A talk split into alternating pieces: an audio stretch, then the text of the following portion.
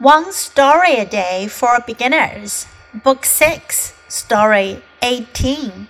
Can you see? Leah learned something cool at school. She learned how to write something that no one can see. First, she added lemon juice to water. Then, she wrote something on a piece of paper with the water. When it dried, no one could see what she wrote. At home, she showed the paper to her mother. Her mother couldn't see anything on the paper. Wait, said Leah. Hold the paper close to the light. Her mother smiled. Now she could read what Leah wrote. I love you. 今天故事讲的是 Can you see？你能看见吗？Leah learned something cool at school。莉亚在学校学了一些什么呢？Something cool，一些很酷的事儿。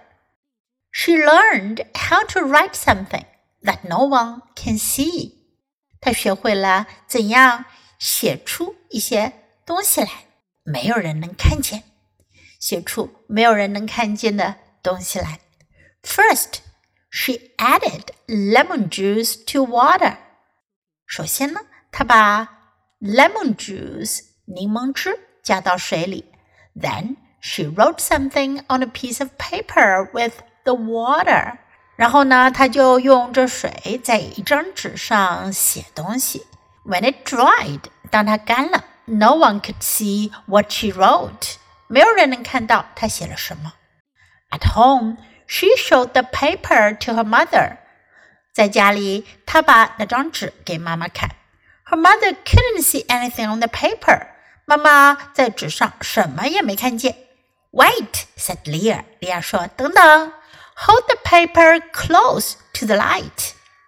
把这张纸靠近光。”Her mother smiled. 妈妈笑了。now she could read what Leah wrote.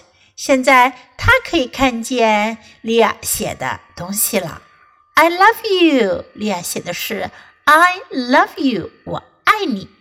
Now listen to the story once again. Can you see? Leah learned something cool at school. She learned how to write something that no one can see. First, she added lemon juice to water. Then she wrote something on a piece of paper with the water. When it dried, no one could see what she wrote. At home, she showed the paper to her mother.